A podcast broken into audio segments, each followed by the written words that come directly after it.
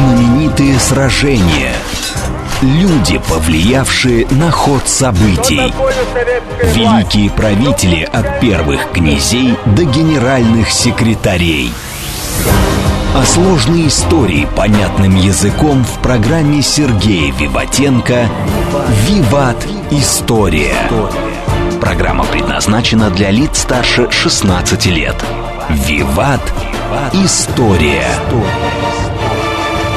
Добрый день. Вы слушаете «Радио говорит Москва». В эфире программа «Виват История». У микрофона Александра Ромашова. В студии автор и ведущий программы петербургский историк Сергей Виватенко. Здравствуй, Сергей. Здравствуйте, Саша. Здравствуйте, дорогие друзья. По традиции мы каждый квартал, в конце каждого квартала проводим выпуск, посвященный целиком ответам на ваши вопросы, дорогие наши слушатели. Я сразу напомню, что ваши вопросы мы принимаем независимо от того, когда выходит выпуск, по электронному адресу радио Виват собака Mail.ru, либо через наше сообщество ВКонтакте. Там у нас всегда есть много вариантов, где можно оставить ваш вопрос. Поэтому вопросы мы все собираем, они не пропадают. И, кстати говоря, если какой-то вопрос вы считаете пропащим, то после Нового года мы планируем с Сергеем сделать внеочередной выпуск, который будет посвящен также ответам на ваши вопросы. Да, дорогие друзья, вопросов много, поэтому, да, не надо расстраиваться. Мы помним о вашем вопросе, обязательно его на него ответим. Да, и если в Новый год у вас возникнет какой-то новый вопрос, то тоже его направляйте, может быть, мы успеем его также осветить в нашем следующем выпуске. Ну, а начну я долго думала, вот с чего вы начать, из каких вопросов, их, как всегда, очень много. Такой вот предновогодний вопрос, почему вымерли неандертальцы? Э, и когда это было, 30 или 40 тысяч лет назад? Ну да, неандертальцы умерли где-то 30-40 тысяч лет тому назад, дорогие друзья. Ну, разные причины, говорят историки. Одна из причин – каннибализм. Друг друга ели? Ну да, люди их уничтожали, да. А, люди их ели, неандертальцев? Да. Угу. А анализ ДНК у неандертальцев очень похож друг на друга, поэтому вполне возможно, что они еще умерли от кровного родства инцеста. Угу. Ну, такие вещи. Выродились. Да? Ну да, или просто люди их уничтожили во время борьбы с друг с другом. В общем, такая вот, да. Угу. Итак, ответы на вопросы. Совершал ли на самом деле пролет под мостом в Ленинграде Валерий Чкалов? Если совершал, то в каком году точно? Данные очень разнятся. Это вопрос от Сергея Нехаева из города Орел. Ну, дорогие друзья, ну как бы нигде официальных упоминаний этого нет. С другой стороны, наши летчики 100% уверены, что он это делал. Пролет под Троицким мостом. Многие наши асы Второй мировой войны а во время своих сражений, дуэлей с немецкими летчиками они использовали вот этот опыт, наработку Чкалова, да, и под железнодорожные мосты, какие-то другие тоже залетали, чтобы немца, скажем так, сбить с толку, да. Поэтому я думаю, что даже если эта история и выдуманная, но после этой истории все остальные, скажем так, уже научную основу под него повели. Я уверен, что он все-таки летал. В каком году, не знаю. Вопрос от Дмитрия. Э, он спрашивает о немцах по Волжье. Почему все-таки был депортирован этот народ? Были ли какие-то причины, кроме того, что они немцы? Никаких других причин не было, абсолютно. Линия фронта, немцы наступали, и власть боялась, что, возможно, немцы, которые живут на Волге, в районе города Энгельс или Марксштата, а, будут коллаборационистами и предателями ударить ножом в спину. Ну, сказать, что немцы по Волжье, они отказывались э, записаться в армию или воевали плохо, это не так. Да, ну, известный там Соммер, немец там, да, Фишер, Абель, они же немцами были, да, они полностью показали себя настоящими героями. Поэтому, конечно, это было несправедливое решение. Вопрос от Хавьера, он аргентинец, как он пишет, э, и вопрос у него про большой дом на Литейном проспекте. Что там делали, до сих пор ли это работает? Это петербургская Лубянка, спрашивает Хавьер. Да, это петербургская Лубянка, это, это центр Народного комиссариата внутренних дел. Построил его архитектор Троцкий, да, он сделал его в виде аквариума, громадное это здание, потому что закон должен быть прозрачным как и работа внутренних органов, да. Ну, построили это громадное здание, которое, скажем, не гармонирует на Литейном проспекте, поэтому народ его прозвал Большим домом. Угу. Ну, сейчас тоже там люди работают, чекисты. Следующий вопрос от Екатерины из Тихвина. Сегодня мой руководитель сказал, что Ленин был верующим человеком, мол, и крестили его, и венчался он. Когда я удивилась в ответ, руководитель заявил, что необходимо читать серьезные исторические документы, а не желтую прессу. Расскажите, неужели идеолог коммунизма правда был религиозен? Нет, он не был религиозен. Крещение это неправда. и венчание – это скорее традиция в ну, данном скажем случае. так, а по-другому Надежду Константиновну не заселили бы. Она была направлена в ссылку да. в Уфу, а он был в Красноярский край современный, под Минусинск. И чтобы она переехала, нужно бракосочетаться официально. И поэтому в селе Шушинском они вынуждены были бракосочетаться. Не потому, что они были верующие, а потому, что по-другому ее бы отправили с мамой обратно бы в Башкирию. Да, он был крещен, сто процентов, ну, а как по-другому, извините, да, если его отец руководитель облано, да, ну так назвать можно, да, Симбирской губернии, да, и он оказывается некрещенный атеист – как это вообще возможно было в царское время в 1870 году? Поэтому его крестили. А была религиозная семья Ульяновых, но считается, что отец был религиозен, а вот мать нет. И на могиле, кстати, у Ильи э, Ульянова, да, а, был большой крест, который в 30-е годы отрезали с его камня там, да. Поэтому нет, не был он религиозен. А то, что а, его семья после его смерти заказала панихиду, да, но это говорит не о том, что Ленин был верующим, это говорит о том, что некоторые члены семьи Ульяновых были верующие. Поэтому, да, и это вот отношение резко отрицательное к русской православной церкви.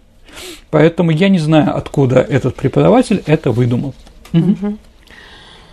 Вопрос следующий. Почему немцы называли итоги Первой мировой войны грабительскими? Ну, посудите сами. По Версальскому мирному договору Германия должна была выплатить контрибуцию или репарацию в размерах 269 миллиардов германских марок. Ну, чтобы понять, чтобы не пугали какие цифры непонятные, да, это 130 тонн золота. И вообще весь этот долг Германии выплатила только, закрыла только в 2010 году, недавно в общем-то, да, поэтому были грабительские, конечно.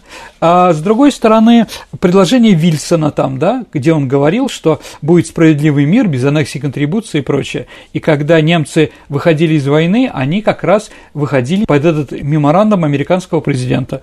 Но французы, англичане, те же американцы забыли об этом меморандуме, обманули. Поэтому, да, был грабительский.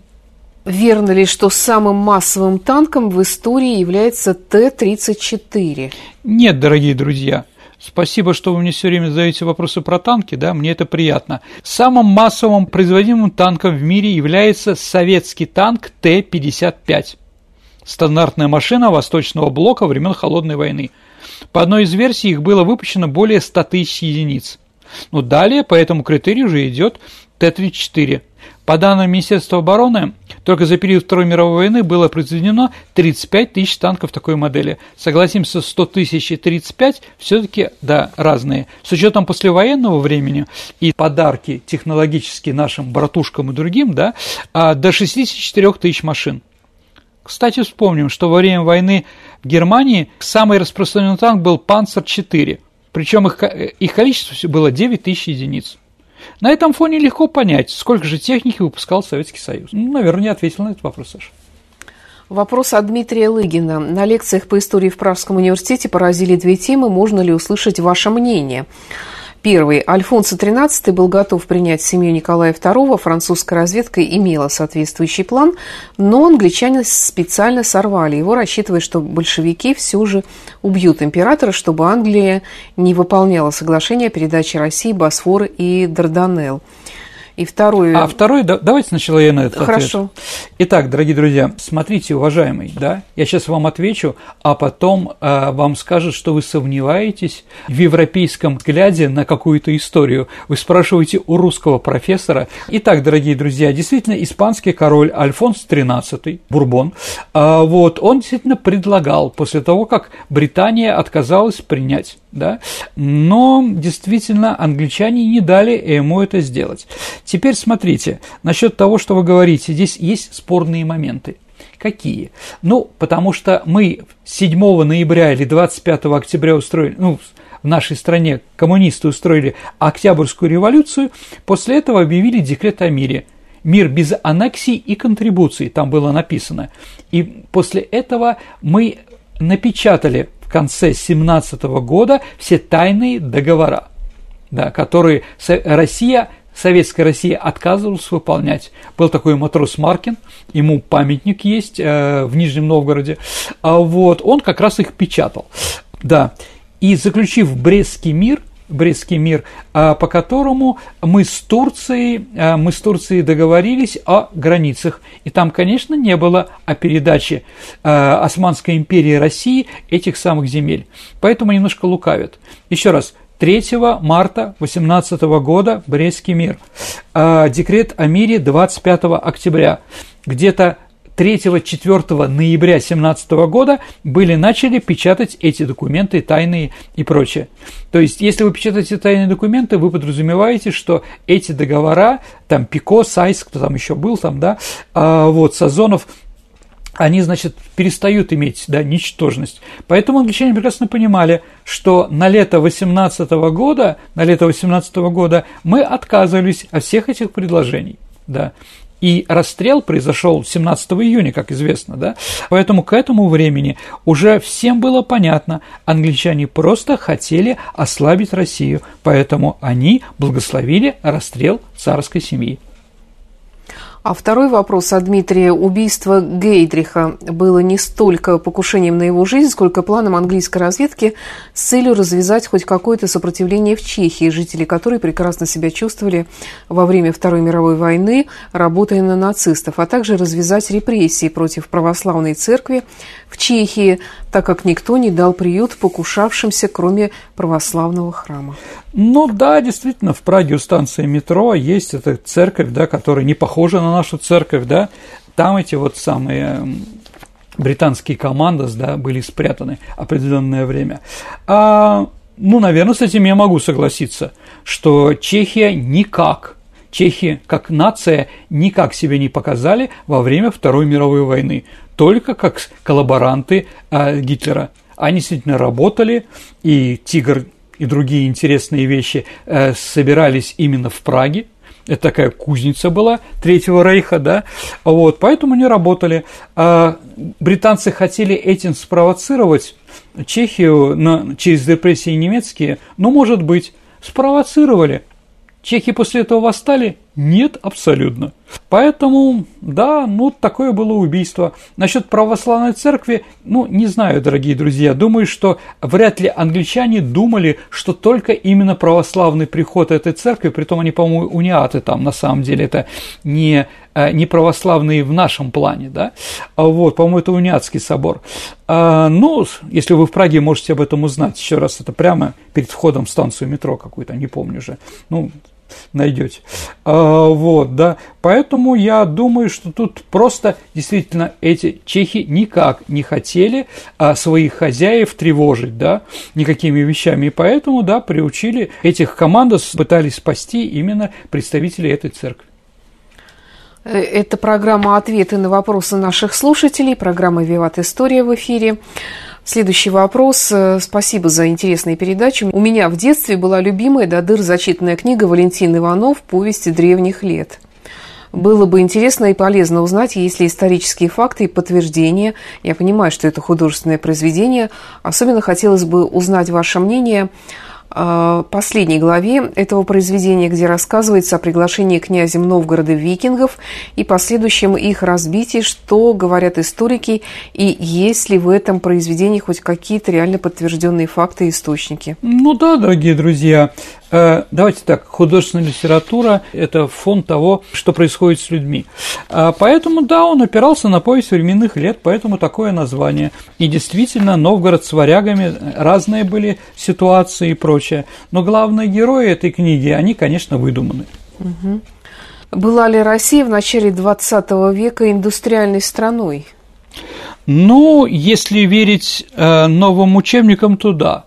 Но я просто задам один маленький вопрос, дорогие друзья. По переписи населения в России в начале 20 века было только 7% рабочих. Ну вот и сами ответьте. Да. да. Ну давайте так. 15 семьями, жена, пятеро детей и так далее, да? Но, в принципе, только 7% людей работали на предприятиях. И ответ сами возьмете, какой хотите. Почему Троцкий перешел к большевикам летом 17 года? Какие шаги делал в его направлении Ленин? Ну, дорогие друзья, он мало каких шагов делал в их направлении. Они, в принципе, друга не очень любили, да? А у них было взаимоотношение такое, что многие говор... могли говорить друг другу правду. Это тоже многое значит. Терпеть они друг друга, особенно во время Первой мировой войны, во время этой мигрантских вещей, они не, не любили друг друга. Ну, Ленин его называл Иудушкой, как вы знаете, и прочее, да? Вот. А какие шаги? Ну, Троцкий приехал своими межрайоновцами, да, он же всегда был августовский блок, то есть, кроме него там было маловато каких-то известных людей и популярности. Сам он был популярен, но ему нужно было кому-то прийти, к меньшевикам или к большевикам. Да? Попытка организовать межрайоновскую партийную группу, которая могла конкурировать с теми или с другими, оказалась невозможно. И вот Ленин в апрельских тезисах заявил, что Россия, в России возможна социалистическая революция перманентная, о чем все время говорил Троцкий. Да, и поэтому это было шагом в сторону Троцкого. И летом 17 года межрайоновцы присоединились. Вместе с ним присоединился и Троцкий. Я произнесу некоторые фамилии, чтобы было понятно. Да? Троцкий, Луначарский, Урицкий, Йофе, да, это люди, которые стали э, большевиками именно в августе 17 года. Но, скажем так, Ленина потом вспомнил об этом и в письме съезду завещание своему написал, да, что Троцкий никогда не был большевиком. Угу. Вопрос от Ирины. Правда ли, что во время Бородинского сражения испанцы, которые были вынуждены сражаться на стороне Наполеона, выждали момент и оперативно перешли на сторону России, присягнули нашему царю?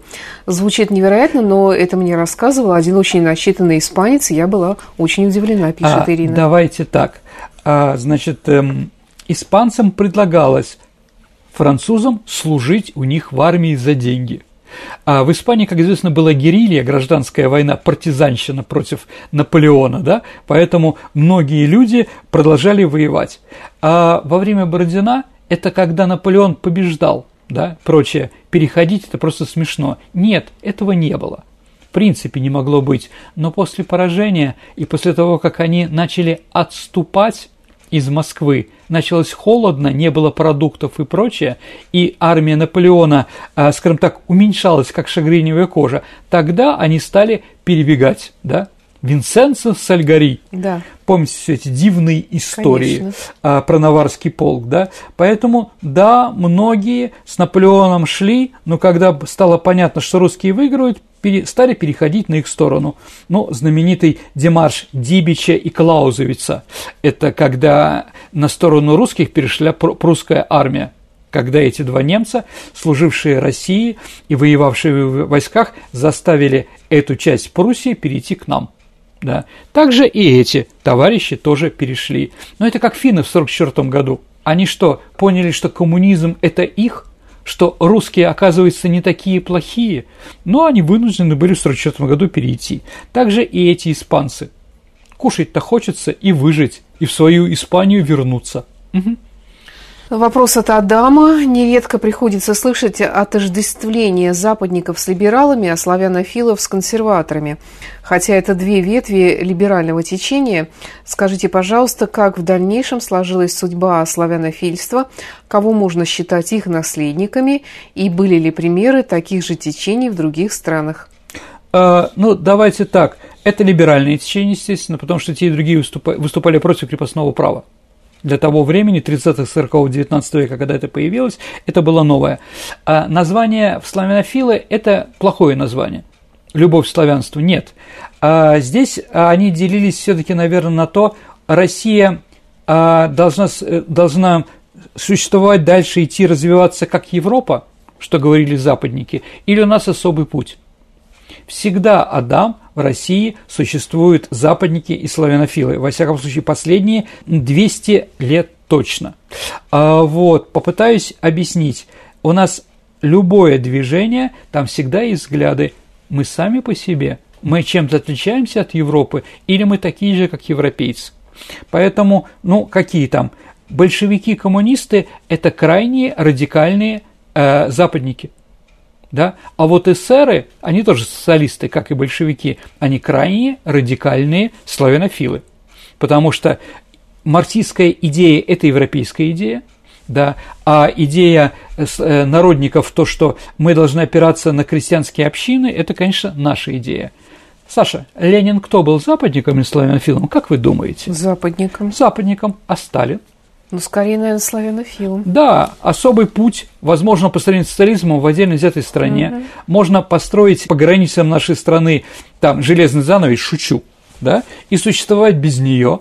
Поэтому, наверное, он славянофил. Горбачев кто? Западник. Западник. А Владимир Владимирович? Ну, понятное дело, славянофил. А, хороший вопрос, дорогие друзья. Э, здесь на самом деле все сложно. Я думаю, что э, на первом этапе своей политической карьеры и жизни Владимир Владимирович был, наверное, западником.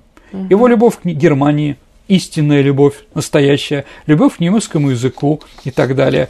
Э, он же и предлагал э, Европе быть чтобы Россия вступила в НАТО и многое другое. Но они там поржали и посмеялись. Сейчас, конечно, у нас особый путь развития, это сто процентов. Поэтому все это Адам вот так вот.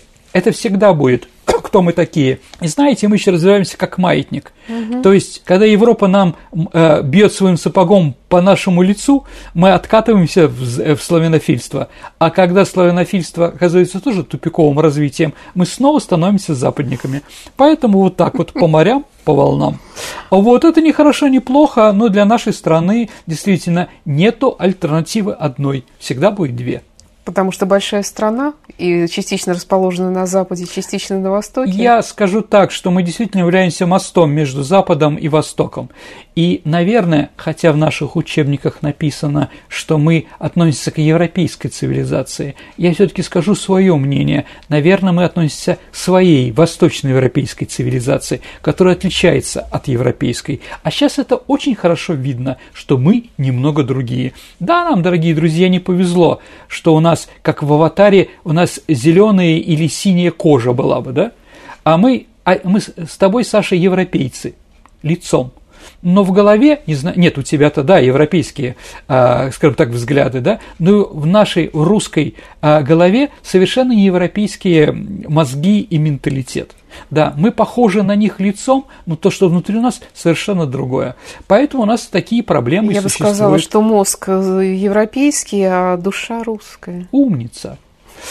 Пусть будет так, Саша. Вопрос от Давида. Здравствуйте. Появился вопрос, кто такие Вильгельм II, Вильгельм III и Вильгельмина? Были ли они родственниками? Почему Вильгельм II не хотел вернуться в Германию как кайзер? Ну, нет, конечно, не родственники, это, да, имя. Жорж, Георг, да, Георг или Георгий, да, это разные там, Джордж, да, имена, но суть один и тот же, да. А Георг Отц и Джордж Харрисон не являются родственниками, хотя имеют одно и то же имя и поют. А вот это действительно разные головы разных там Вильгельм III – это английско-голландский король, а Вильгельм II – немецкий кайзер, а Вильгельмина – голландская королева первой половины XX века, как бы, да. Ну, святой Вильгельм был очень популярен, да, Гийом по-французски. Ну, еще раз, просто, да, популярен среди каких-то вещей. Понятно, что после э, в Германии в 30-е годы одно из самых популярных имен было Адольф, Помнишь передача «Выше, дальше, сильнее», ГДРовская? Да, да. Там был главный герой Ади. Угу. Почему Ади? Да потому что он Адольф. Да. Думаю, что Иосиф у нас был тоже популярен, особенно после войны. Сергей, давай немножко отвлечемся от наших вопросов и ответов и послушаем новости на радио «Говорит Москва». Прекрасно. Давайте узнаем, что происходит в мире и в стране а сложные истории понятным языком в программе Сергея Виватенко «Виват.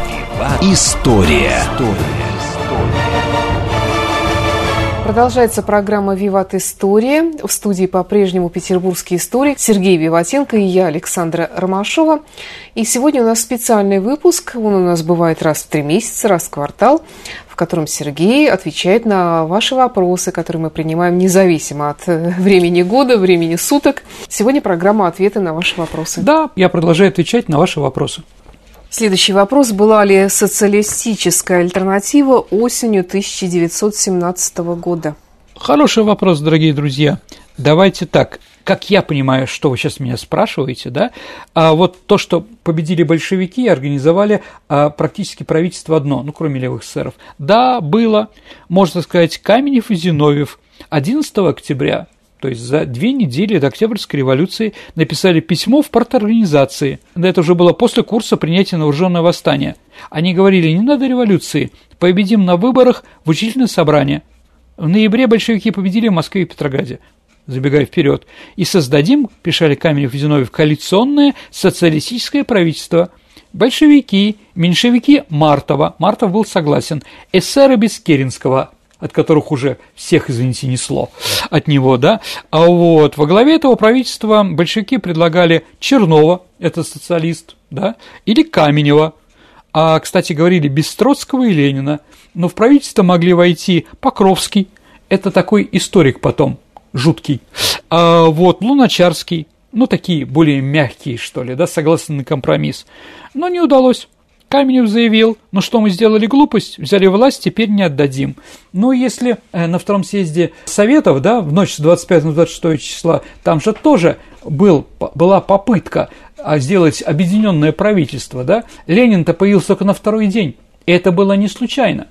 Ленин как бы, ну, как, знаете, э, для многих была отрыжкой, да, поэтому предлагал, давайте. И первый выступил кто? Луначарский – на нем, да, с Каменевым, и они предложили э, коалиционное правительство. Вот, даже, да, Мартов сказал тоже согласен. А но потом депутат Абрамович от эсеров там и другие сказали, нет, мы никогда не пойдем с этим сорватым их власти и прочее. Ну нет, так нет, сказали большевики, и не пригласили их в свое правительство.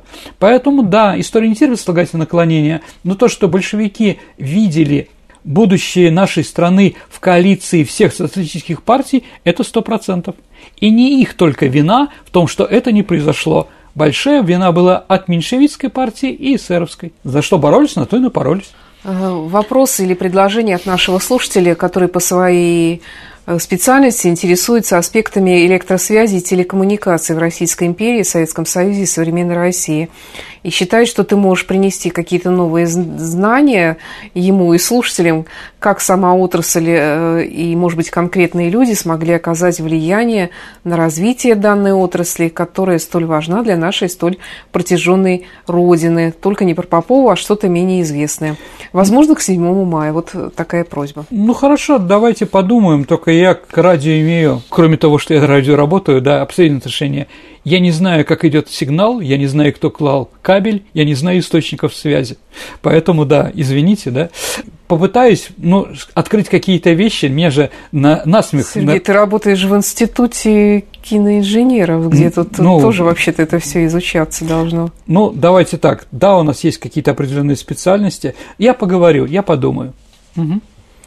Вот, да, дальше.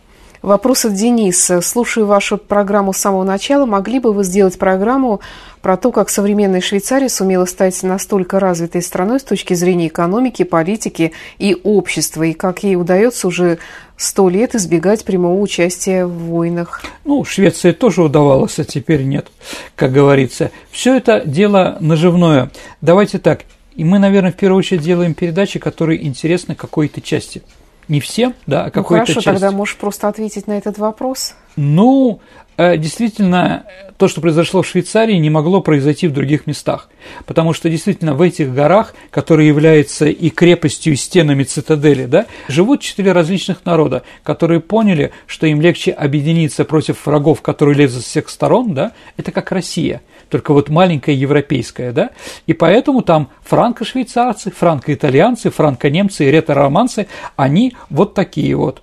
Но сейчас, после того, как очень большой, скажем так, процент албанцев там, думаю, что там будет какие-то изменения. Ну, посмотрим. Вопрос от Александра про русскую эмиграцию, но в дореволюционные времена. Была ли она, были ли серьезные иммиграции светлых и умных людей из России? Вроде как просто из России уехать было нельзя. Нужно было разрешение царя. Он давал только на выезд пару десятков таких разрешений в год. Но в том же Париже вроде как было большое российское общество. Слеты, дорогие кареты в доме сестры Бекендорфа. Что они делали в столице страны, которую мы победили? Как они туда попали? Какие мотивы преследовали? Были ли они недовольны царем или хотели красивой жизни и мягкого климата? Известно, что тот же Париж был столицей мира по многим аспектам в XIX веке. Новое общество, новые взгляды, мода, красота, э, Третья республика и так далее. Куда еще эмигрировали русские дворяне тех времен и насколько это было массово? Ох, вы тут много чего Красивый вопрос. совместили, да, разных вещей. А, давайте так, если мы говорим до революции 17 года, была ли иммиграция и прочее, да, разговор нет. Дворяне, бог с ними, с дворянами, им разрешали, не разрешали, Гоголю разрешили, он уехал, да, вернулся там, да.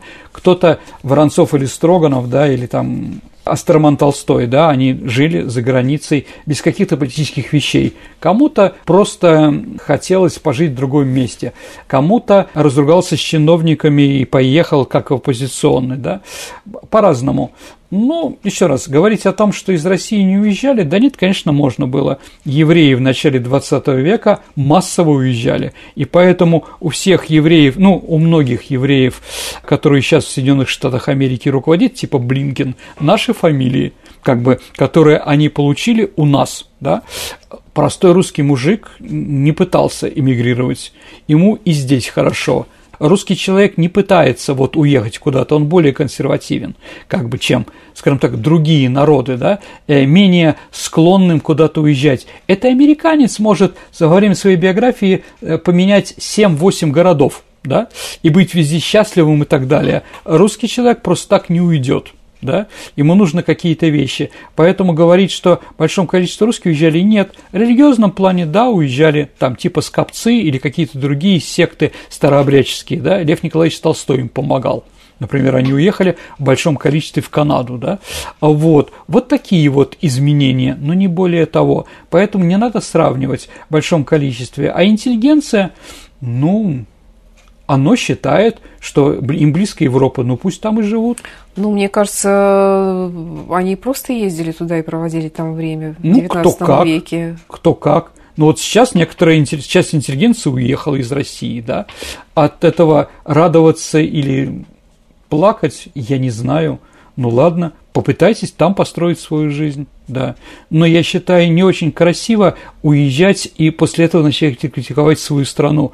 Вы же, когда были здесь, не критиковали его. Я говорю о большинстве людей, которые уехали, да, и начинают что-то говорить, вас что-то устраивало, и каким-то причинам сейчас, да. Поэтому это сложно. Но русский человек не принят вот так все бросать и куда-то уезжать. Средний русский. Вопрос от Евгения Пронякина. Расскажите, на ваш взгляд, чем были обусловлены мировые внутриполитические события конца 60-х в США, Европе и Советском Союзе, если исключить смену поколений, которая воевала? И как этот исторический механизм проявлял или еще может проявить себя после 90-х или после 2000-х в нашей стране? А, сложный вопрос. Я объясняю, почему. Наверное, бэби-бум сыграл свою роль. Да, наверное, появляется новое поколение, которое не, не хотело повторять ошибки своих отцов. Но это последние веста США, как это называется, хиппи и многие другие интересные вещи там, да, а вот, все эти беспечные ездаки и так далее. А вот, это с одной стороны. А с другой стороны, какое их влияние, ну, конечно, влияние технологически изменилось страны. Это тоже надо понимать. Одно дело сидеть у радио, а другое дело смотреть телевизор, а потом еще, да, какие-то вещи. А технологии меняют мир, сто процентов. Меняет психологию технологии, тоже меняют, да. Поэтому то, что было нормально для людей, а, скажем так, довоенных, теперь уже нет. Начинается изменять. Молодежь не хочет жить по-старому, как это было.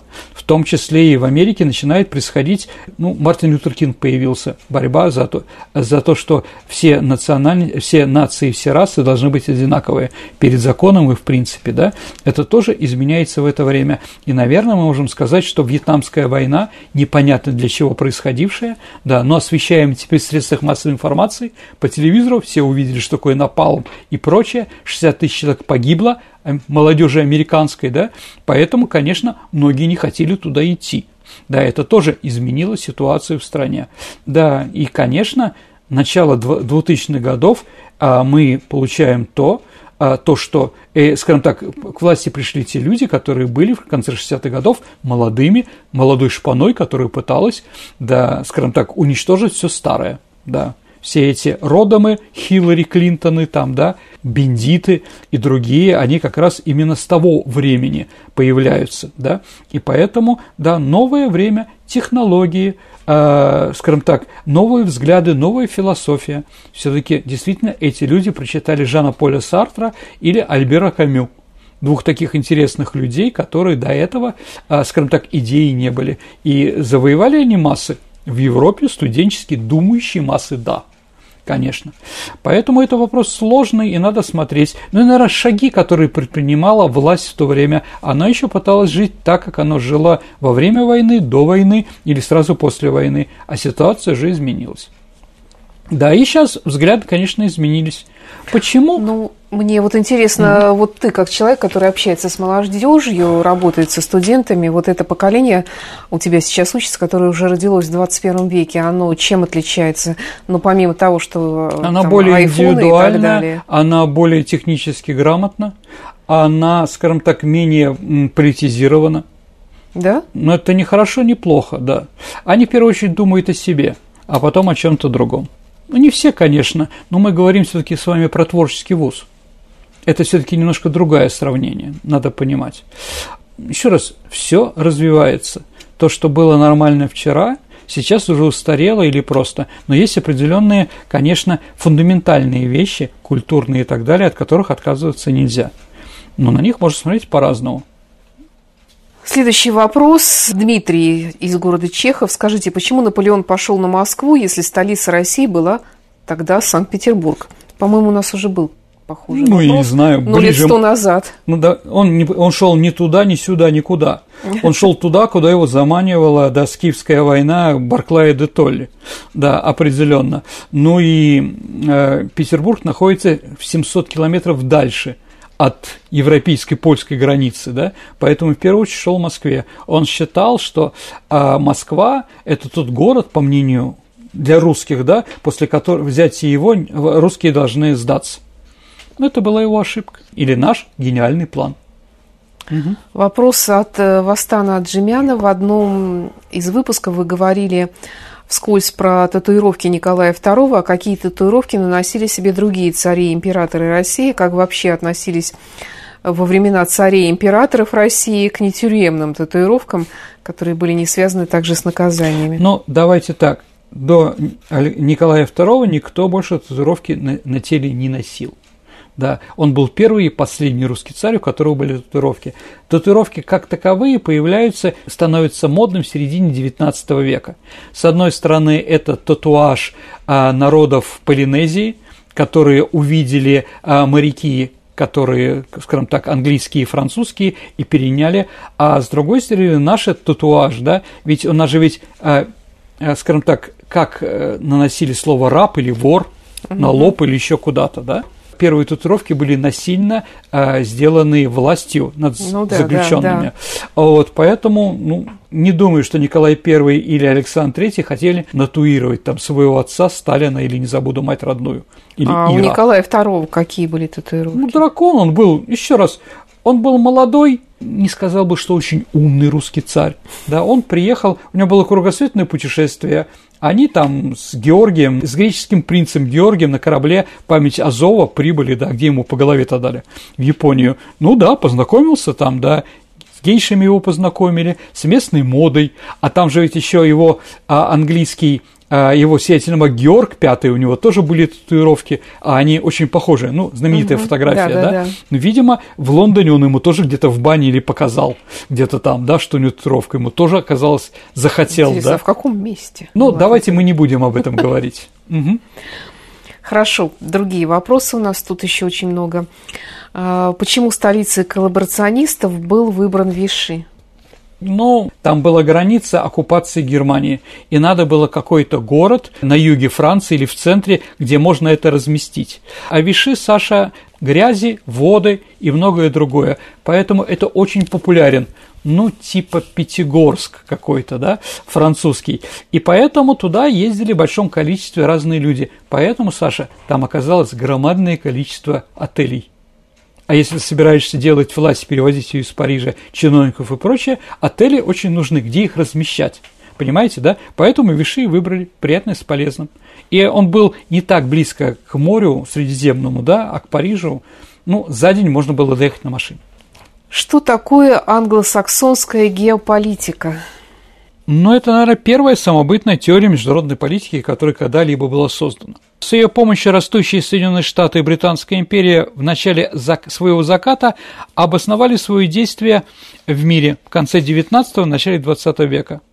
Ранее, по опыту наполеонских войн, Лондон понял, что допускать объединение Европы нельзя ни в коем случае – Книги и статьи двух патриархов англосаксонской ветви геополитики, это, конечно, Мехам и Маккиндер, способили тому, что эта концепция привела более ясные черты. В целом она заключалась в нескольких базовых тезисах. Первое. США, Великобритания и Япония – это страны морской силы, и они сталкиваются с сухопутной силой, такой как Россия. Морские силы динамичные, развиваются, но не могут проникнуть в еду России, так называемый Хартленд. Все потому, что ее реки на север текут, в замерзающие моря, а на юге в закрытые озера. Поэтому морские державы должны делать все, чтобы Хартленд и Германия не объединились, поскольку, как написал Маккиндер, кто контролирует Восточную Европу, тот командует Хартлетом. Кто контролирует Хартлетом, тот командует мировым островом. Кто контролирует этот мировой остров, тот командует миром. Это бессмыслица, но могла понять, почему после Первой мировой войны британцы добились возникновения малых государств в Европе, которые абсолютно были не нужны. Так называемая санитарная зона, да. Ну, наверное, все. Так, вот такой вопрос, я вообще не понимаю, о чем речь. Что такое бекицер из ликвидации? Бекицер.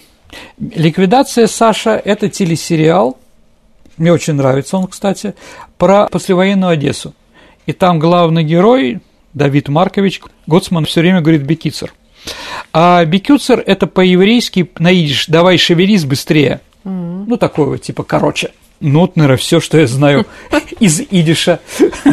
Следующий вопрос от слушателя, который вот какими-то иероглифами тут представился – но это, я даже не знаю, это вопрос или что. Ну, Многим известно о перемириях на время праздничных дней во времена Первой мировой, на час, на два, может, особенно когда это касается Нового года, Рождества, час. А, а, а в чем вопрос, собственно? Давайте так. Действительно, во время Первой мировой войны, когда люди столкнулись с совершенно новой войной, которая уничтожала громадное количество, которые не были психологически готовы, те самые солдаты, любившие родину, да, так или иначе, это вот вся вот мясорубка должна была зайти в тупик. И оказалось, что ненависти к врагам достаточно мало. И хотят, не хотят, но все стали вспоминать о религии, которые молодежь в то время отвергала, как всегда. А, и вот на Рождество на Западном фронте было решено сделать негласное перемирие, и немцы, и французы немного англичан, смотря на каких, там, где были границы, да, они с друг другом разговаривали на той стороне, э, переговаривались, какие-то подарки друг другу дали там, в общем, договорились. А власти это терпеть не могли, генералитет вообще с ума сходил. Поэтому, ну, офицеров, которые это позволяли, они как бы не были, конечно, репрессированы, но их отправляли куда-нибудь дальше. А эти воинские части пытались разбавить какими-то патриотами. То есть, да, люди просто тянулись а, к друг другу и пытались хоть какое-то время между боями быть людьми. Ну и мы можем вспоминать э, и на Восточном фронте во время Второй мировой войны и немцы и русские пользовались одними и теми же рекой для воды, для собирания воды. Кто-то что-то идет, они не стреляли друг друга, если войны нет перестрелки, да. Ну вот, ну, это, еще раз, замполитам это не нравилось, но народ выше иногда какой-то военной идеологии. Просит тебя рассказать о вкладе союзников в победу над Германией. Я так скажу, я приведу анекдот. Союзники делят плоды победы после войны. Да, о вкладе союзников, если вопрос, да, сидит, значит, Черчилль, Рузвельт, а, да, ну, понятно, что это анекдот военный, да, и Сталин. А Черчилль говорит, делим поровну, между всеми победителями делим поровну. Американцы соглашаются поровну, а Сталин говорит, нет, будем по трудодням. Я надеюсь, я ответил вам на этот вопрос. Следующий вопрос. Расскажите что-нибудь э, про жену Вячеслава Молотова, Полину Жемчужную. Почему ее арестовали и что с ней стало в итоге? Ну, да, Перл, она была жена сначала Кагановича. Ну, Перл – это она переняла, да, такую кальку свою фамилию, Сидиш Перл, жемчуг, угу. да. Она была жена сначала Кагановича, а потом Молотова. А, значит, она была во время гражданской войны, принимала активное участие в борьбе с захватчиками, поляками и прочими на территории Украины. Где они познакомились, я не знаю, Вячеслав Михайлович, но семья у них была достаточно такая нормальная, дети даже родились, там, да, дочка. До войны она руководила парфюмерной фабрикой, потом руководила э, главком, занимающейся парфюмерией, но после окончания войны организации э, Израиля у нас все-таки какой-то антисемитизм возобладал. Да, и она перешла ту черту, которую Сталин мог позволить. Да, какие эти черты? Она была подругой, любили болтать с Голдой Мейер, с послом, с израильским послом в нашей стране, да, говорила некоторые слова, какие-то фразы, которые доносили, да. Еще раз, я всего не знаю, да, но так или иначе Сталин, Сталину она не понравилась, и она была репрессирована. После смерти Сталина она одна из первых была освобождена, ну, по-моему, занималась семьей и умерла, по-моему, в 1970 году.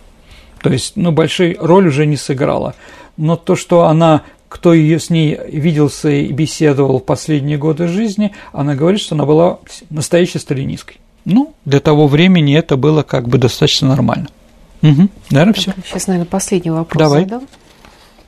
Следующий вопрос. В мою молодость, в 70-е и 80-е годы у всех моих знакомых было повальное увлечение – коллекционирование. Марки, пластинки, книги. Сейчас этого нет. Почему при Брежневе коллекционирование было столь популярно? А ты, кстати, что-нибудь коллекционировал? Монеты. Понимаете, я историк, а в детстве был археологом. Археологи ага. все смотрят под, под ноги, да, что-то берут. Слушайте, а это, наверное, от того, что, скажем, был дефицит. Еще раз, сейчас такого нет поминания. Можно купить коллекцию. Вот у меня друг там Олесь Мухин, да. да? Он взял, деньги потратил, купил себе шикарную коллекцию монет. Вот, все закрыл. Ну, да. это же неинтересно. конечно, Саш, я тоже согласен, да, что Олеська немножко, скажем так, переборщил с этим, да. Угу. А тогда достать иностранную монетку, это же было, да, менялись как-то там, дружили там с детьми моряков, на что-то там, какие-то вещи там отдавал деньги или еще что-то, да, это было интересно, но когда закончился дефицит, что можно все купить, это перестало, это как книги коллекционировали, книги же тоже были дефицитом, думали ну, поэтому, да. да. А интересно, а сейчас остались какие-нибудь общества филателистов? Сто процентов остались, но они как бы, я думаю, в возрасте все время становятся все больше и больше. Э, друзья, на сегодня мы, пожалуй, закончим программу ответов на ваши вопросы, но я напомню, что э, после Нового года мы также планируем в ближайшее время ответить на все оставшиеся вопросы. Их у нас накопилось очень много угу. за это время. И если какие-то у вас новые вопросы возникают, тоже присылайте нам на электронный адрес радио Виват Собака Mail.ru, либо через наше сообщество ВКонтакте. Всегда есть возможность задать любой вопрос. Ну а на сегодня все. Это была программа Виват История. С вами были петербургский историк Сергей Виватенко, который отвечал на ваши вопросы, и я, Александр Армашул, который от вашего имени, дорогие друзья, их задавала. Всем спасибо. До новых встреч в эфире. И с наступающим Новым годом.